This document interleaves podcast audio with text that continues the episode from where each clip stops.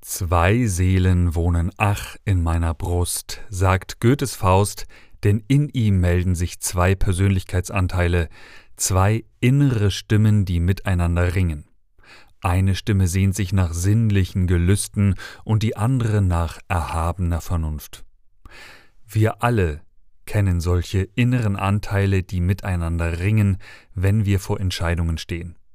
Manchmal ist es auch nur die Entscheidung, heute noch auf dem Sofa liegen zu bleiben oder Sport zu machen, wenn der innere Schweinehund mit dem inneren Antreiber kämpft. Der Kommunikationswissenschaftler Friedemann Schulz von Thun hat basierend auf diesen inneren Stimmen eine Methode entwickelt, die er Arbeit mit dem inneren Team nennt. Heute geht es darum, was dir diese Methode bringt und wie sie funktioniert.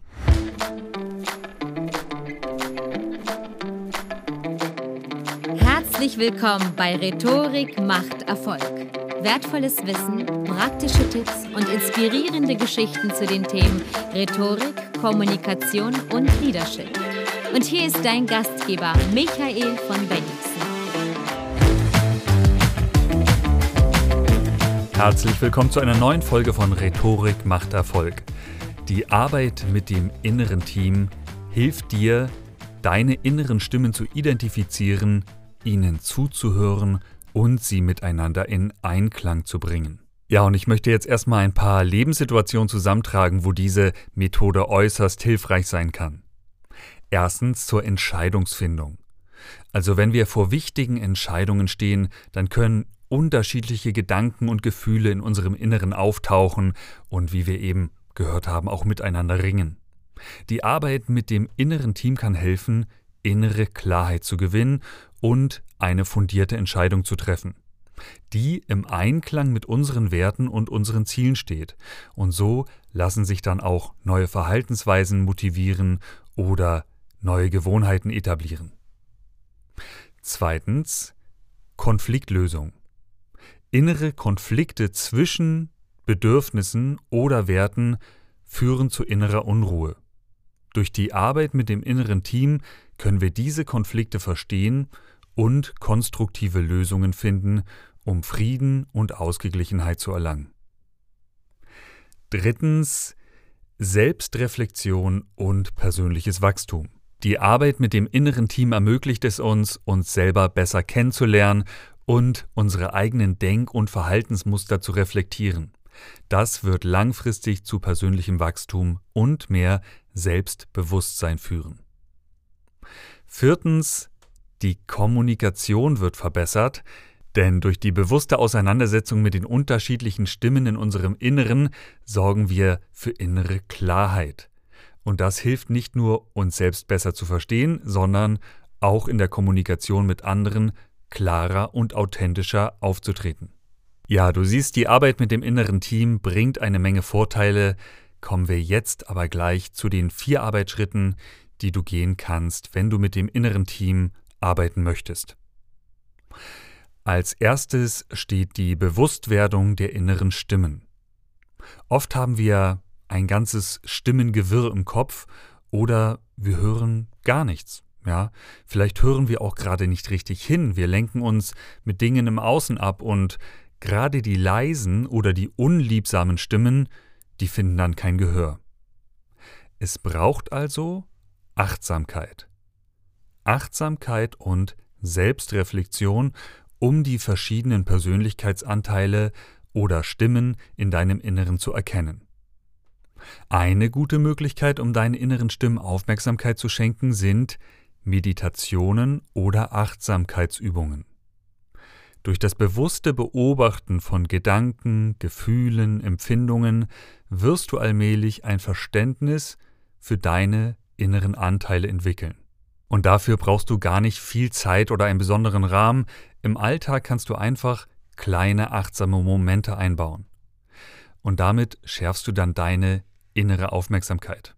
Lass das Smartphone einfach mal stecken und höre in dich hinein. Das kann bei einer Tasse Kaffee sein, während eines Spaziergangs oder beim Warten an der Bushaltestelle, diese Augenblicke, wo du in dich hineinhorchst, die ermöglichen es dir, dir bewusst zu werden, welche Gedanken und Gefühle gerade in dir präsent sind. Das Führen eines Tagebuchs bietet ebenfalls eine strukturierte Möglichkeit, die eigenen Gedanken und Gefühle zu identifizieren.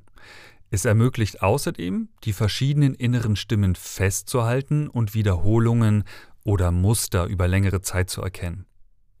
Es muss auch nicht unbedingt Schreiben sein, es geht auch Malen, Musik machen, Tanzen oder andere kreative Ausdrucksformen. All das kann dazu beitragen, unbewusste Gefühle und Gedanken an die Oberfläche zu tragen. Der kreative Prozess ermöglicht es, dass wir so in eine Art Flow-Zustand geraten, bei dem das Bewusstsein mal Pause machen darf und die unbewussten Anteile auftauchen. So kannst du die Vielfalt deiner inneren Stimmen auf eine weniger verbale und intuitive Weise erkunden. Manchmal sind wir auch selbst gerade nicht in der Lage, unsere inneren Stimmen klar zu identifizieren. Dann kann der Dialog mit vertrauten Menschen helfen, mit Freunden, Familienmitgliedern, Therapeuten oder einem Kommunikationscoach. Das kann dann helfen, diese verborgenen Stimmen ans Licht zu bringen und klar zu identifizieren. Es ist mir hier nochmal ganz wichtig zu betonen, dass die Bewusstwerdung der inneren Stimmen ein fortlaufender Prozess ist. Also das ist nicht nach einer Session abgeschlossen, sondern diese Stimmen, die befinden sich auch im Wandel, die verändern sich, dann kommen vielleicht neue Stimmen dazu oder andere gehen weg, werden leiser, werden lauter. Ja, und diese Methoden, was ich eben gesagt habe, die innere Einkehr, Achtsamkeit, Meditation, Schreiben oder der Dialog mit anderen Menschen, das kannst du natürlich beliebig kombinieren, um deine persönliche Achtsamkeit zu fördern und somit die erste Stufe der Arbeit mit dem inneren Team zu erreichen. Je bewusster wir uns unserer inneren Stimmen werden, desto besser können wir mit ihnen einen konstruktiven Dialog führen. Kommen wir zu Schritt Nummer zwei und das ist die Identifikation der Teammitglieder. In diesem Schritt werden deine inneren Teammitglieder benannt und visualisiert. Schulz von Thun geht davon aus, dass deine inneren Teammitglieder unterschiedliche Überzeugungen, Bedürfnisse und Motivationen repräsentieren. Nachdem man die Bewusstwerdung der inneren Stimmen praktiziert hat, geht es jetzt darum, diese Stimmen genauer zu identifizieren. Schulz von Thun schlägt vor, den eigenen inneren Stimmen Namen zu geben. Diese Namensgebung dient dazu, die verschiedenen Persönlichkeitsanteile klarer zu unterscheiden und ja, ihnen so eine gewisse Identität zuzuweisen. Da kann schon sowas reichen wie innerer Schweinehund, du kannst aber auch zum Beispiel einen inneren Kritiker den Namen der Perfektionist geben oder einem inneren Antreiber den Namen das Turbo-Teufelchen oder einfach Klaus. Es ist ebenfalls hilfreich, wenn du dir deine inneren Teammitglieder bildlich vorstellst. Und wenn da nicht sofort was kommt, dann können dir folgende Fragen helfen. Wenn deine innere Stimme eine Farbe hätte, welche Farbe hätte sie? Wenn deine innere Stimme eine Form hätte, wie sähe sie aus?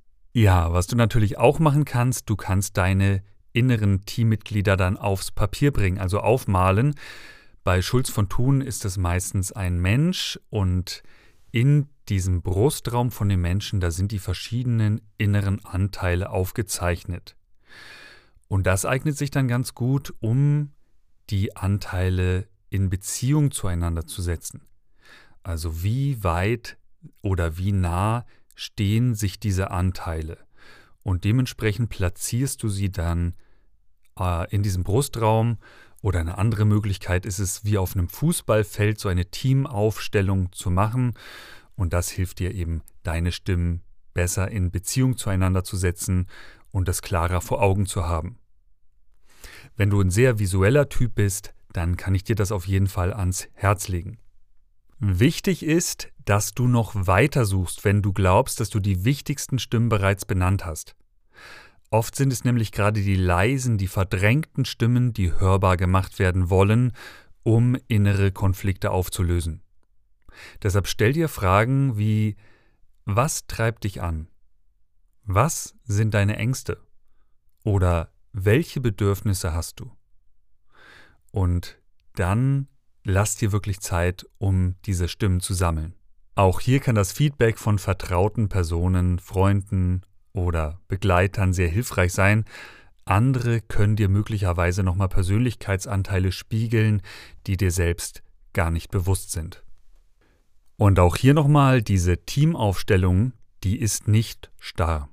Ja, die Stimmen können sich im Laufe der Zeit verändern und die genannten Techniken, die dienen eben dazu, einen Ausgangspunkt zu schaffen, um die verschiedenen Facetten des inneren Teams besser zu verstehen. Die bewusste Identifikation der Stimmen legt den Grundstein für den nächsten Schritt. Und somit kommen wir zu Schritt Nummer drei, die Führung interner Dialoge. Die Führung innerer Dialoge ist der Schritt, wo du jetzt ganz bewusst mit den inneren Teammitgliedern, mit den inneren Stimmen in den Dialog trittst. Als erstes trittst du in den bewussten Dialog mit jeder einzelnen Stimme. Frage jedes Teammitglieder, warum bist du da und welche Absicht hast du? Als nächstes wechselst du dann bewusst zwischen den verschiedenen Rollen und Perspektiven. Stell dir zum Beispiel vor, du wärst der ängstliche Anteil und antworte aus dieser Perspektive des ängstlichen Anteils auf ein Anliegen des selbstbewussten Teils. Dann gehst du in den selbstbewussten Teil und antwortest wieder aus dieser Perspektive auf den ängstlichen Teil. Also du führst richtige Dialoge zwischen den Teilen. Und zwar zwischen den Teilen, wo du gerade denkst, dass dort Bedarf besteht. Du kannst die Dialoge laut aussprechen, du kannst sie innerlich führen, du kannst sie auch aufschreiben. Eine weitere gute Möglichkeit ist es, dass du dich auf verschiedene Stühle setzt, die jeweils einen bestimmten Anteil repräsentieren und sich so in die Anteile, ja, im wahrsten Sinne des Wortes, hineinversetzt. Achte darauf, wie die verschiedenen Teammitglieder aufeinander reagieren. Höre aufmerksam zu, ohne sofort zu urteilen. Welche Bedürfnisse und Anliegen haben die unterschiedlichen Persönlichkeitsanteile? Wie stehen sie zueinander in Beziehung? Ja, das sind so die Fragen, die bei diesem Schritt eine wichtige Rolle spielen. Dann kommen wir schon zum letzten Schritt, zum Schritt Nummer vier, und das ist die Integration und Konsensbildung. Die Integration und Konsensbildung bezieht sich darauf, die verschiedenen Persönlichkeitsanteile miteinander in Einklang zu bringen und gemeinsame Ziele oder Entscheidungen zu finden. Dem zugrunde liegt die Annahme, dass auch negativ wahrgenommene Stimmen im Grunde eine positive Absicht verfolgen oder in der Vergangenheit verfolgt haben. Zum Beispiel könntest du deinen Anteil innerer Selbstzweifler als negativ wahrnehmen, weil er dich davon abhält, an dich zu glauben und wagemutig zu sein. Darunter verfolgt der Selbstzweifler allerdings eine positive Absicht. Er möchte dich nämlich im Grunde vor Enttäuschungen bewahren. Deshalb, gerade bei unliebsamen Anteilen, grabe tiefer und frage dich, was ist der positive Zweck? Was ist die höhere Absicht, die dieses Teammitglied verfolgt? Dieser Gedanke, dass jede innere Stimme im Grunde eine positive Absicht verfolgt, ist ganz wichtig für die spätere Konsensbildung. Und für die Konsensbildung können dir dann folgende Fragen helfen. Erstens, welche gemeinsamen Werte gibt es? Also betrachte die verschiedenen inneren Teammitglieder und identifiziere die gemeinsamen Werte oder Ziele, die sie teilen können. Ja, das könnte beispielsweise der Wunsch nach Sicherheit, der Wunsch nach Freiheit oder Selbstverwirklichung sein oder nach Gesundheit, ja, was sind also die gemeinsamen Werte und Ziele? Zweitens, welche Kompromisse sind möglich? In vielen Situationen werden unterschiedliche Teammitglieder mit unterschiedlichen Meinungen oder Bedürfnissen auftreten. Die Kunst besteht jetzt darin, Kompromisse zu finden, bei denen alle Teammitglieder in gewissem Maße berücksichtigt werden. Und diese Kompromisse, also die, Brücke zu diesen Kompromissen, das sind eben die gemeinsamen Werte, die gemeinsamen Ziele, die höhere gemeinsame Absicht. Wenn du vorher visuelle Darstellungen benutzt hast, mit Bildern gearbeitet hast, dann kannst du jetzt natürlich wunderbar damit weiterarbeiten. Du kannst zum Beispiel die Teammitglieder näher zusammenlegen oder die Konstellation verändern oder du kannst auch Bilder übereinander legen äh, und durch diese Überlagerung eben symbolisieren, dass diese Teammitglieder jetzt an einem Strang ziehen, dass ein Teammitglied das andere integriert. Fokussiere dich in dieser Phase unbedingt auf Lösungen und nicht auf Probleme. Ermutige die verschiedenen Teammitglieder, konstruktive Vorschläge zu machen. Die Integration erfordert die Bereitschaft, auch unterschiedliche Meinungen, unterschiedliche Bedürfnisse zu akzeptieren und nebeneinander stehen zu lassen. Und auch hier ist es wichtig, das Ganze ist ein fortlaufender Prozess und je mehr Übung du bekommst, desto höher wird die Qualität der inneren Dialoge werden. Ja, das waren also die vier Schritte in der Arbeit mit dem inneren Team. Ich fasse es nochmal kurz zusammen. Als erstes die Bewusstwerdung der inneren Stimmen, wo du überhaupt die Aufmerksamkeit nach innen lenkst und die Stimmen hörbar machst. Als zweites die Identifikation der Teammitglieder, wo du die Stimmen wirklich klar benennst und die Teammitglieder visualisierst. Drittens die Führung innerer Dialoge, wo du als erstes mit jedem einzelnen Teammitglied in Kontakt trittst und dann die Teammitglieder untereinander äh, Dialoge führen lässt und viertens dann die Teammitglieder versuchen, einen Konsens zu finden bzw. die Meinungen der anderen zu integrieren. Ja, und wenn du diese vier Schritte gehst, dann verspreche ich dir wirklich einen intensiven inneren Prozess und der wird seine Wirkung nicht verfehlen. Ja, wenn du noch mehr zur Arbeit mit dem inneren Team erfahren möchtest, dann empfehle ich dir die Buchreihe von Schulz von Thun. Das ist Band 3 von Miteinander reden oder das Buch Das innere Team in Aktion. Ich hoffe, die Folge hat dir neue Einsichten und Erkenntnisse in dieses wichtige Thema gebracht, das in unserem hektischen Alltag leider meist zu kurz kommt. Übrigens, auch wenn es dich zunächst überfordert, diese vier Schritte durchzuarbeiten, dann nimm dir doch zumindest Zeit für den ersten Schritt. Nimm dir Zeit, in dich hineinzuhorchen und die inneren Stimmen wahrzunehmen. Allein das kann schon sehr, sehr heilsam sein und automatisch weitere Prozesse in Gang setzen. Wenn dir diese Folge gefallen hat, dann freue ich mich sehr über eine gute Podcast-Bewertung von dir. Und wenn du keine Rhetorik- und Kommunikationstipps mehr verpassen möchtest, dann freue ich mich natürlich sehr, wenn du diesen Podcast abonnierst. Und dann hören wir uns nächste Woche Montag schon wieder, wenn es wieder heißt, Rhetorik macht Erfolg.